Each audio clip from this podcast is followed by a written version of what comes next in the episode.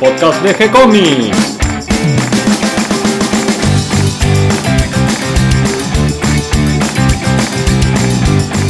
Muy bienvenidos a un nuevo episodio de G-Comics, el podcast donde hablamos de todas las técnicas necesarias para realizar un cómic, cómo dibujar un manga y todo el conocimiento requerido para dibujar esa historieta que tenemos dando vuelta en la cabeza.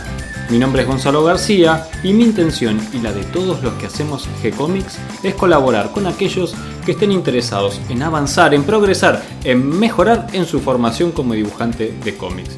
Y hoy martes 2 de octubre, me acompaña Catalina García. ¿Cómo estás, Cata? Muy bien, muy contenta hoy. ¿Por qué? ¿Por qué estás muy contenta? Porque dibujo y trabajo de eso. no hay que tener muchos motivos para ser feliz. Es verdad, nos está yendo muy bien en el estudio como dibujantes. Vos además particularmente has conseguido trabajos de ilustración, cosas nuevas que están apareciendo de por ahí y eso te tiene entusiasmada. No, eso me tiene estresada. estoy preparando las muestras, todavía no está confirmado. Además estoy tardando bastante porque tengo que hacer un color que no estoy acostumbrada a hacer y estoy practicando y bueno, esperemos que me salga y que les guste sobre todo. Vamos a ver qué sale, seguro que va a quedar muy bien o por lo menos muy original, ¿no es cierto? Sí, seguro. Eso es algo que nos pasa a los dibujantes, ¿no? Que queremos conseguir trabajo de dibujante, queremos algo importante, algo que nos mueva hacia adelante y cuando lo tenemos entramos a sufrir porque tenemos que llegar a la fecha de entrega, que esto no nos sale, que no estoy logrando lo que yo quería y esas cosas, ¿no es cierto? Sí, sí, gran parte es eso, es, es un sueño hecho realidad, pero no sé si es una pesadilla. pero mi gran problema no fue el dibujo, que lo saqué muy rápido, sino el color. Estoy, yo estoy muy acostumbrada a pintar simple, no estudié de color, no sé usar el Photoshop más que para algunas cosas y esto me demanda un trabajo a lo Gonzalo Kenny, este ese estilo de dibujo que no, no me sale. Lo interesante de los desafíos, de esas cosas que no nos salen, es justamente el aprender y el adquirir nuevos conocimientos y por lo tanto subir un escalón más en nuestro camino hacia ser eh, un artista, un gran dibujante o a manejar muy bien una técnica. Sí, solo espero que les guste. ¿Viste? Con las fechas de entrega uno aprende más rápido.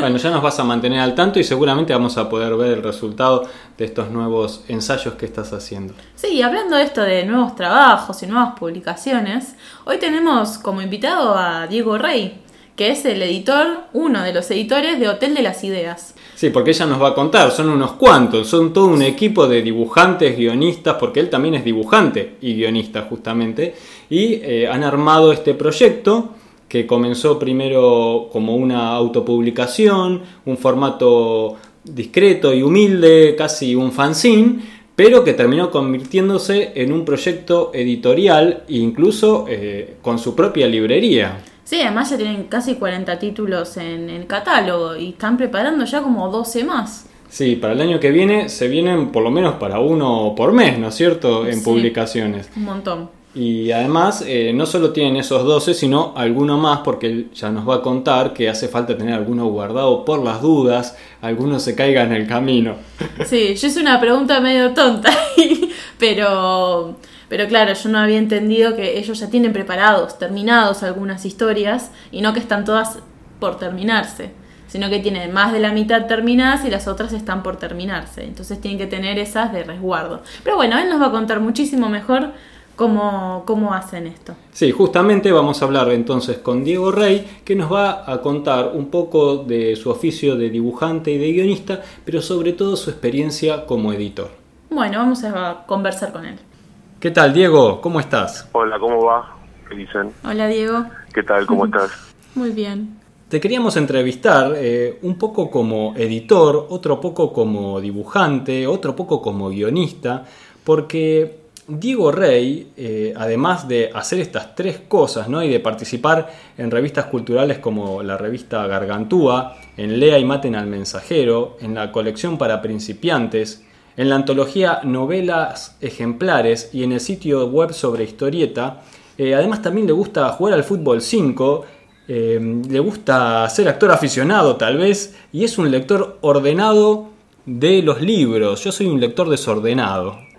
Sí. Contanos un poquito, Diego Rey, eh, cómo es esto de, de, ser editor, de ser dibujante, guionista y cómo todo esto se reúne en el nacimiento de la editorial El Hotel de las Ideas. Bueno, un poco contando la historia del hotel se cuenta un poco cómo soy un poco de todo eso. Eh, nosotros nos conocimos en el taller de guion de Diego Greenbaum, aproximadamente del 2008-2009, y como parte del ejercicio de los trabajos que hacíamos ahí, eh, en un momento nos planteamos hacer eh, un fanzine. Bueno, hicimos un fanzine, hicimos varios fanzines, creo que eh, llegamos a hacer seis en total, y después nos planteamos una antología del grupo. Diego, vos hablás en plural porque fueron varios los que iniciaron este proyecto de el Hotel de las Ideas, y quisiera nombrar un poco a algunos de tus compañeros, como por ejemplo Erika Vilar, yo la conozco, trabajé junto con ella, eh, así que es una gran artista, además de una excelente persona. También eh, hay algunos otros participantes. Sí, está Santiago Sánchez Cutica, eh, Juan Di Correa, Guillermo Lauriente, Emiliano Maitía, Javier Hildebrand, somos una banda. En ese momento estaba Daniel Perrota también, eh, éramos, eh, ahora actualmente somos ocho, se incorporó Victoria Carrizo también a la editorial.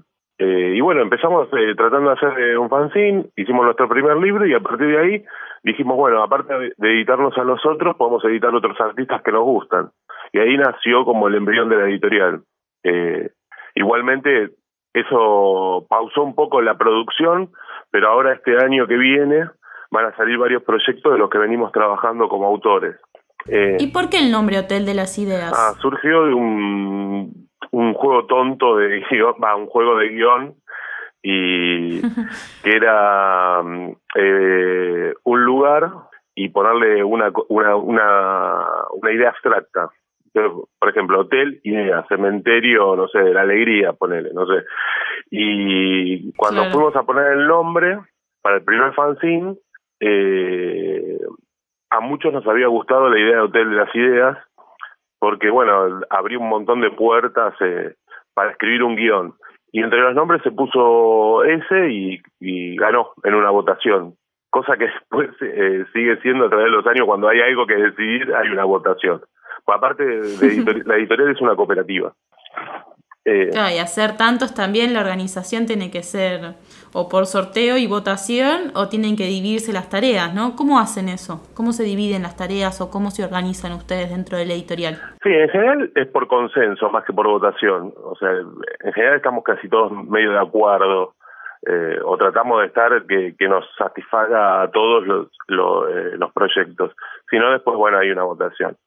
Y la organización se dio medio naturalmente de acuerdo a, las tareas, digamos. Por ejemplo, yo durante muchos años, eh, hace muchos años que trabajo en la industria editorial, en editoriales, en la parte de ventas. Entonces me tocó la tarea como de organizar la parte de distribución y todo eso. Ver los libros que vamos a editar, medio los vemos todos. Después hay un par de chicos que, eh, que trabajan más en la parte de diseño, porque son diseñadores eh, que son Juan y Javier, y después está Santiago y Emiliano que corrigen los textos. Eh, en realidad, cualquiera, cualquiera de los proyectos, Victoria que trabaja más con las redes sociales y con la promoción y la prensa, pero cualquiera de los proyectos pasa por un poco por todas las manos. Sí, esas tareas están como un poquito más eh, delimitadas porque, bueno, eh, si no es un lío, si no, si todos hacemos todo todo el tiempo es un lío. Sí, es como que están a cargo eh, cada uno de esas áreas. Eh, y en los libros generalmente se encarga uno de, de, los de los integrantes se, se encarga de trabajar más con los autores. Después, bueno, hay una parte que se abre a todos porque, bueno, tiene que intervenir el diseñador, el corrector, y bueno, ahí hay un intercambio. Bien, resumiendo un poquito, eh, se conocieron todos en el taller de Greenbaum, decidieron eh, largarse en un proyecto editorial, así forman esta cooperativa pero ¿cómo lograron eh, reunir los fondos para las primeras publicaciones? Ah, al principio poníamos, eh, para los fanzines, eh, armamos una cuota. Nosotros eh, creo que somos cooperativas a partir del 2012, 2013, por ahí, que, que tenemos eh, esa, ese marco legal. Pero el funcionamiento como cooperativa fue desde el principio. Se estableció una cuota que todos poníamos y bueno, cuando hizo falta para para imprimir el primer fanzine estaba la plata de la cuota. Después fue se, se originó, viste, eh, con la recaudación se fue eh, se fue juntando la plata para la segunda impresión. Y así fue en efecto dominó. Eh, después hubo un momento que hubo que poner una cuota un poquito más alta como para eh, hacer un par de libros, pero todo eso después volvió a los a, al, a cada uno y siempre fue parejo lo que lo que se fue aportando. Más o menos desde el 2014, sí, desde el 2014 que, que la editorial se autofinancia, digamos, nosotros no ponemos cuota mensual. Bien, y aquí, aquí viene la, la pregunta difícil. ¿Es rentable editar historietas en Argentina? Sí, es rentable, eh, es rentable tener una editorial, eh, pues específicamente editar historietas, pero lo que lo que a uno a veces eh, la gente cree es que es muy muy sencillo ganar plata con una editorial. En realidad, todas las editoriales que tienen un fondo como para sostener una estructura eh, comercial de, gente que trabaje y, gane plata a través de ello, eh, tienen años. Entonces, como dijo un autor una vez, eh, lo único que se hace de arriba hacia abajo es un pozo. Todo lo demás se hace de abajo hacia arriba. Y es verdad. Entonces, eh, hay una cuestión que tiene que ver con la oferta y con, eh, con la oferta y con la inversión que vos haces. Cuando más eh, eh, posibilidades tenés de em, eh, recuperar los gastos y ganar plata es cuando más inversión tenés. Entonces, una editorial que tiene 10 títulos le va a ser difícil que cada uno de los integrantes saque plata para cubrir su tiempo de trabajo. Ahora, si vos tenés de más de 50, es más fácil que vos, trabajando bien y siendo cuidadoso con los costos, es más fácil que puedas tener tu retribución eh, económica. Claro, porque al tener más títulos tenés, seguro alguno vas a vender, ¿no? Más o menos sería. Sí, en, realidad vendés un poquito de todos. Eh, no te tiene que salvar un título. Eh, hay una frase bastante conocida de Daniel Divisky que decía que cuando llegues al número 100, el título número 100, lo vas a hacer con la plata del primero. Entonces, claro, claro eso quiere decir que... Eh, es un circuito, es un círculo, digamos. Claro, claro, es una base, es una base como media piramidal. Vos vas plantando y después, bueno, vos vas vendiendo uno de este, dos de este, cuando vas, por ejemplo, cuando vas a un evento. Lo que nos está pasando a nosotros, que ya tenemos treinta y pico de títulos, es que vendemos un poco de todo. Quizás vendemos por lo menos uno de casi, de casi todo el catálogo. Entonces eso te va a aumentar la, eh, la recaudación en ese evento. Sin darte cuenta, vos fuiste construyendo, digamos, la, eh, la pequeña pirámide, entonces eso te va financiando lo que va a venir. Por eso decía Divisky, que el número uno te pague el título número 100. Porque vos, lo, que vos fuiste, lo que vos fuiste recaudando se fue eh, reinvirtiendo y capitalizando. Claro, además cada título va empujando a los otros también, es como que van juntando fuerza en el equipo, así como han ido juntando ustedes fuerza como editores. Claro. Y mm, unas cuestiones un poquito más técnicas me gustaría hablar. ¿Cómo es que distribuyen eh, los títulos y eh, de qué tiradas promedio estamos hablando? Bueno, nosotros estamos haciendo 1.500 ejemplares de cada título, en promedio. Algunos 1.000, algunos 1.500, algunos 1.000. Eh, en principio habíamos hecho algunas tiradas de 500, pero descubrimos, nosotros, para mí, si hay alguna virtud en nuestro trabajo, creo que es eh, la de distribución, lo que pudimos lograr para la distribución. Igual nos falta conseguir mejoras. Eh, nosotros queremos ir hacia la, la, distribución propia, digamos, en todos los eh, en todos los circuitos comerciales. Nosotros tenemos una distribución directa en 40 clientes que son clientes para nosotros estratégicos, que son eh, librerías muy afines al material y distribuidores. Comiquerías, digamos. Sí, comiquerías, pero no la comiquería tradicional. Digamos, por ejemplo, eh, una son eh, comiquerías o librerías, librerías vinculadas a eh, a la novela gráfica, a la venta de literatura o ensayo más alternativo. Eso para nosotros son clientes eh, más importantes, digamos. Sí, en las, en las comiquerías están, por ejemplo, en los locales de la revistería, que es bastante popular y son bastantes, nosotros los tenemos de distribución directa. Y después tenemos dos distribuidores para, para comiquerías y un distribuidor para librerías en general, que son, en general, es el que se ocupa de las cadenas tipo Jenny y Cúspide. Entonces tenemos eh, como varias entradas. O, sea, tenemos los huevos en varias canastas. claro. Eh, Sí, además de que también está la posibilidad de comprarlo a través de la tienda que tienen en el sitio web. Sí, y... Porque a veces en algunos lugares lejanos del país no llegan las publicaciones. Claro, claro. Tenemos la posibilidad de comprar eh, a través del sitio web y en Capital, en Congreso, eh, con la unión con otros editores, eh, tenemos un local que se llama Fábrica de Historietas. Ahí Sí, sí, que está muy, muy lindo, muy bien presentado y que hay una cantidad de títulos impresionante. Claro, y lo que... Yo tengo que ir a buscar el de Camulus. Ah, bueno, bueno, mira. Eh, claro, y ahí lo que, lo que hacemos también nosotros es, eh, como editores locales, es eh, poner en exhibición, al contrario de lo que hacen las comiquerías, todos los títulos de la producción local y nacional y vinculados con las, con, con las, nuevas, las nuevas producciones. Eh, al contrario que una comiquería, donde lo primero que encontrás es eh, las cosas de Marvel, de DC, cosas de manga. Acá no. Acá lo primero que vas a encontrar va a ser toda la producción local. Qué linda propuesta. Sí. sí, vi también que tienen varios títulos que están agotados. Eh, esos títulos, como por ejemplo Contratiempos de Erika Villar, ¿lo van a volver a editar? Y está en proyecto. Eh, a veces lo que lo que te pasa es que la novedad es más fácil de como de publicar y vender. Lo que estamos esperando con Erika es que termine su próximo su próximo libro, entonces eh, como una buena excusa editar su próxima novela gráfica y la reedición de Contratiempo. Eh, en el caso de Contratiempo, pero la verdad es que todo tiene que ver con una cuestión financiera. Eh, en cuanto tenés un poquito de plata, en realidad nosotros eh, la ponemos en libros, entonces cuando hay un poquito de plata va a una reedición. El, la excusa de una obra nueva hace que, bueno, tenés una, tenés como una razón más fuerte, pero tiene que ver más, eh, ya lo podés programar con más tiempo, entonces, bueno, es diferente. Claro, y por ejemplo las reediciones, ¿ustedes se mantienen con la misma cantidad de títulos como si fuera una primera edición?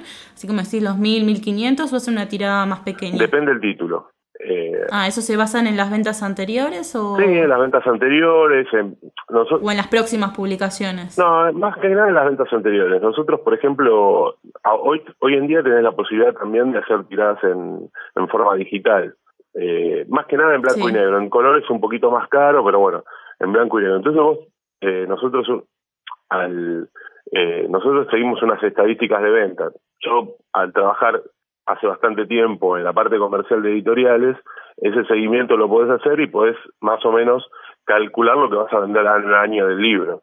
Entonces, bueno, por ahí si ese libro no vende una cantidad como mil, mil quinientos ejemplares o setecientos, ponele, que, eh, que ameritaría una reedición de mil, sino que vende, ponele 200 al año, eh, vos decís, bueno, yo hago 500 y ya tengo para dos años.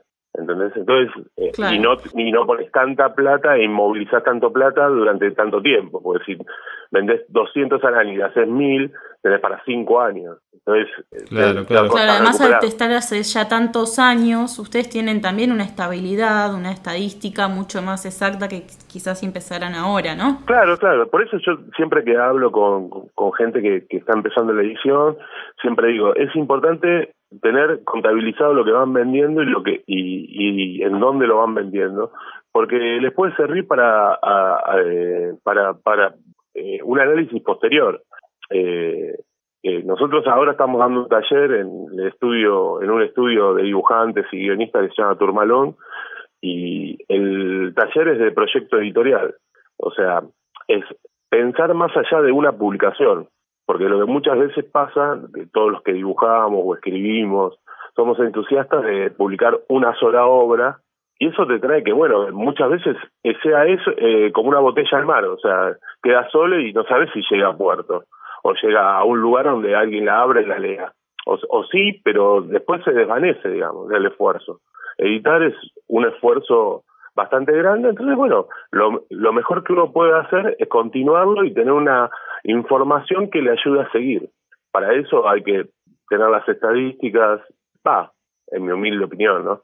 Eh, y poder ver reflejado lo que uno fue haciendo y cómo lo puede proyectar hacia el futuro. Claro, hay que tener, hay que ser muy ordenado, como con los libros. Sí, sí. Precisamente. Y yo tengo una pregunta, por ejemplo, eh, vos sos un autor, ¿no? Y tenés un libro. Después querés sacar otro. Vos como con tu experiencia, ¿vos recomendás que este artista publique en la misma editorial o, puede buscar otra? ¿Qué, ¿Qué beneficios o dificultades tiene eso? para el dibujante y para la editorial? Mira, yo, eh, yo es una opinión personal, eh, más que nada, ¿no? Sí, sí, obviamente. Digo, si vos trabajaste con un editor y te fue más o menos bien o estás conforme con el trabajo, yo seguiría con esa editorial. Estar conforme con el trabajo de la editorial es que el libro esté bien editado, que el libro esté visible donde los lugares que vos crees que tiene que estar visible y eh, que a vos te represente el catálogo. O sea, que sea parte de algo que a vos te interesa eh, estar en ese colectivo. Yo seguiría en esa editorial, ¿por qué?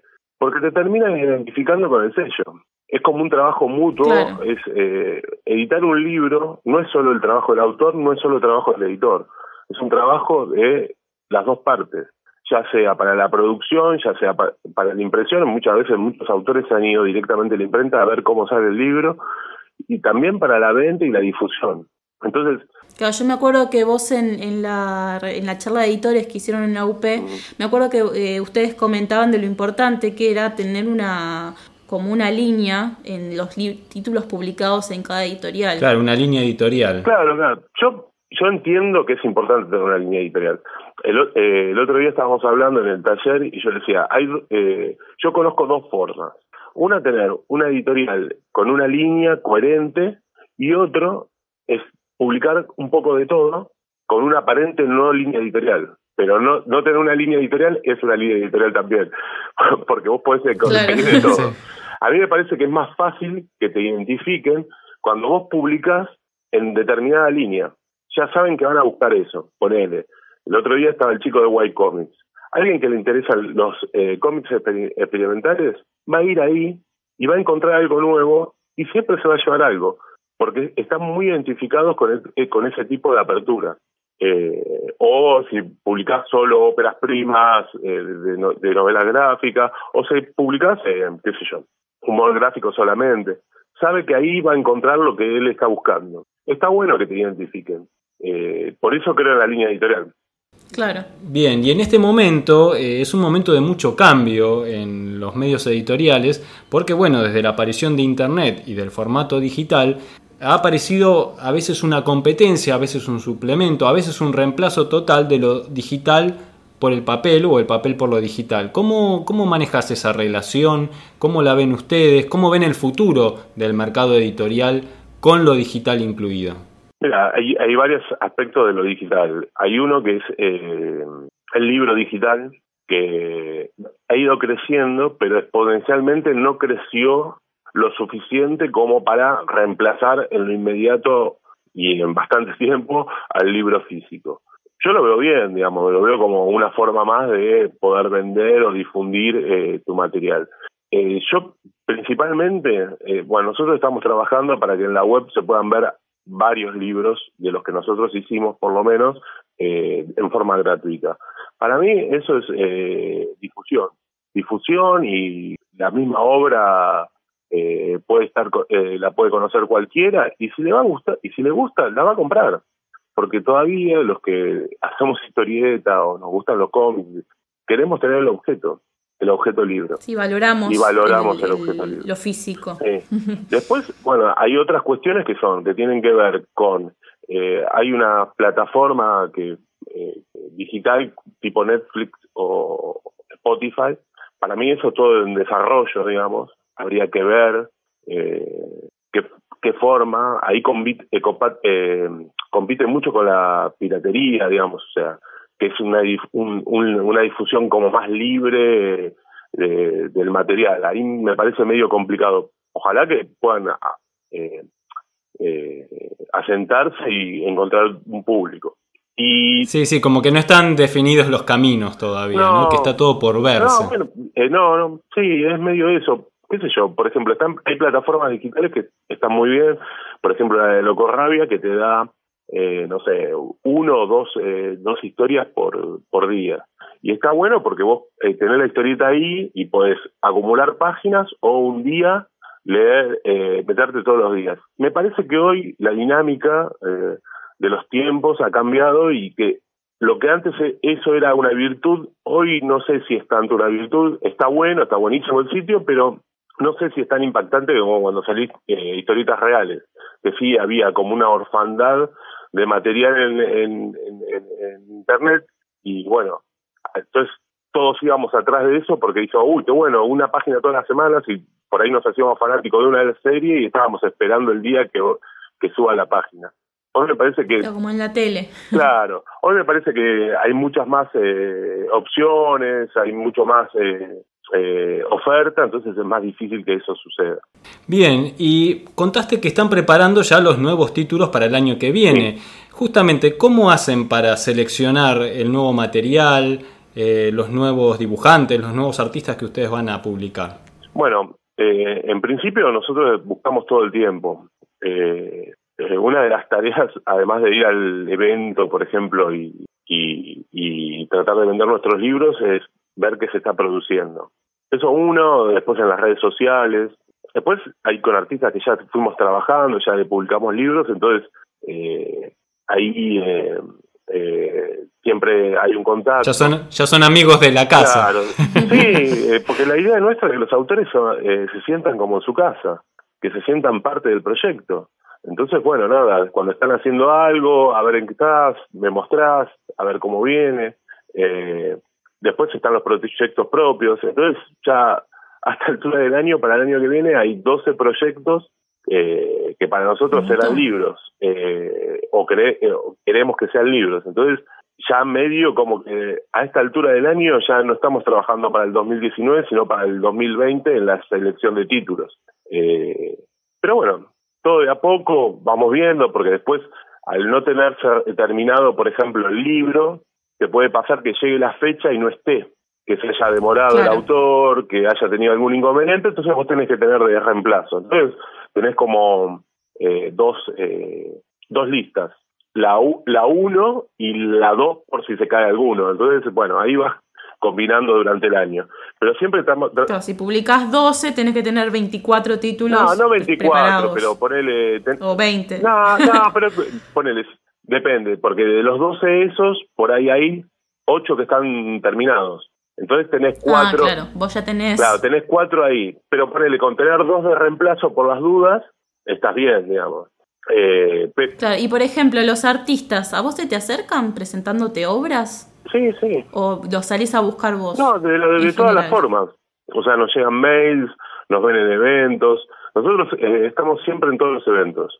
Lo que estamos vendiendo... ¿Y a ustedes les interesa, por ejemplo, tener la obra terminada o les interesa participar del proceso? Que la obra, por ejemplo, te envíen las primeras 10, 15 páginas, una sinopsis, o preferís ver la obra completa y decidir en base a eso y hacerle modificaciones a eso para publicar? No, trabajamos de las dos formas. ¿eh? Eh, hemos recibido obras terminadas con las cuales en las cuales hemos trabajado con el autor eh, con algunas pequeñas modificaciones eh, después recibimos obras que había que desarrollar y ahora en este momento hay tres que están en desarrollo nosotros publicamos este año una que medio se desarrolló, acompañamos el proceso con los autores y con el, con el guionista. Eh, hay, de todo, digamos. Hay algunas que hay como que... Claro, es como se acerquen. Lo importante es que se acerquen. Sí, no, eh, eso, eso siempre. Nosotros siempre agradecemos que se acerquen. Y siempre tiene una respuesta, digamos.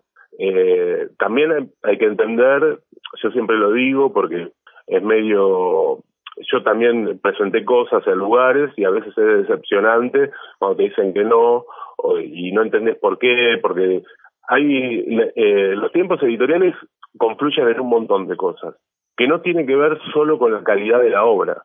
La, por ahí la obra puede ser muy buena, pero el momento financiero editorial no puede, o está repleta de proyectos, o, o por ahí no va con la línea editorial. O no va con la línea editorial, porque hay cosas que son buenísimas, pero no son para nosotros eh, o hay un montón de razones. Por eso siempre hay que buscar, muchas veces es una cuestión de tiempos y de suerte y de momentos, que llegue el, el proyecto en el momento justo y tenés la puerta abierta. Claro, que es lo más difícil. ¿Vos tenés algún proyecto como dibujante y guionista personal para, para próximamente? Claro, de los 12, ¿hay algún título tuyo a salir? Sí, el año que viene sale un título nuestro. Sí, mío y de uno de los chicos de Santiago que es el guionista. Bien, ¿nos querés anticipar algo? Sí, sí, es un proyecto que obtuvo subsidio del Fondo Nacional de las Artes eh, y, de, y de la Facultad de Comunicación de, La Plata. Es un proyecto que venimos trabajando hace bastante, es sobre Roberto Art, en realidad es como una biopic, pero no es una biopic porque no está toda su vida, sino es una sola parte de su vida, que es un año, eh, que fue eh, el cronista en el diario Crítica de Policiales, se va a llamar Art Cronista Criminal, y son una serie de sucesos que él contó en un libro, de que son notas que salieron en el diario, y además está vinculado con la muerte de dos personas muy importantes para él, que es su padre biológico y su padre como adoptivo, que fue Ricardo Guiraldes. Eh, estamos trabajando, la verdad que las tareas a veces editoriales te dejan poco tiempo para lo demás, pero bueno, ya tenemos el primer capítulo dibujado, está escrito el guion, estamos avanzando. Eh, yo supongo que para la primera mitad del año puede ser que esté el libro. Que bueno, vamos a estar esperando entonces el lanzamiento de este libro y de todos los demás libros que ya tienen listos para el año que viene. Te quiero agradecer, Diego, por todo este tiempo que, que, nos diste, que compartiste tu experiencia, los consejos que nos diste y que seguramente son muy útiles para todo aquel que además de ser dibujante también quiere editar sus obras o las de otros dibujantes. Pienso que toda esta experiencia, además conocer un poquito de cómo, cómo viene el mercado, hablar de algunas cuestiones técnicas como hiciste, dándonos números, eso es muy, muy útil y te agradezco muchísimo por todo este tiempo que nos dedicaste. No, eh, gracias a ustedes y espero que les sirva para por lo menos... Eh, eh, no cometer los mismos errores que cometimos nosotros al principio y alguna de las virtudes que podemos llegar a tener. Mira, la inventiva no falta, así que vamos a inventar nuevos errores. bueno, gracias a ustedes. Muchas gracias, Diego. Abrazo, hasta pronto. Chao.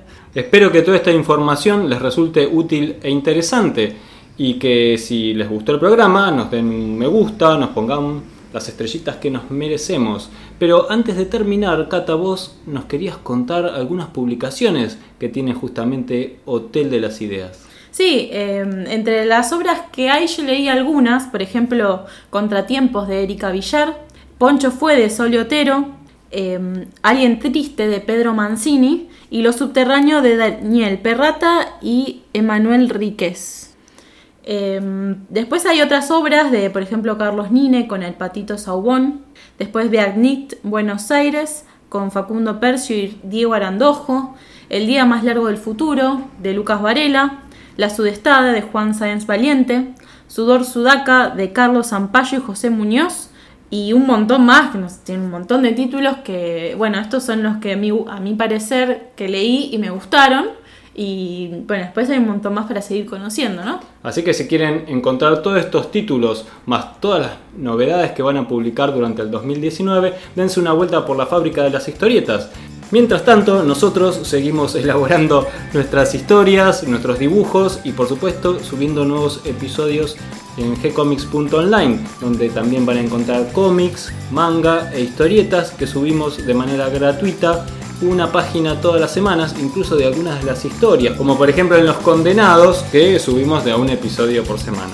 Y ahora vamos a tener un nuevo cómic con el gran Javier Robela que vamos a estar entrevistando la semana que viene.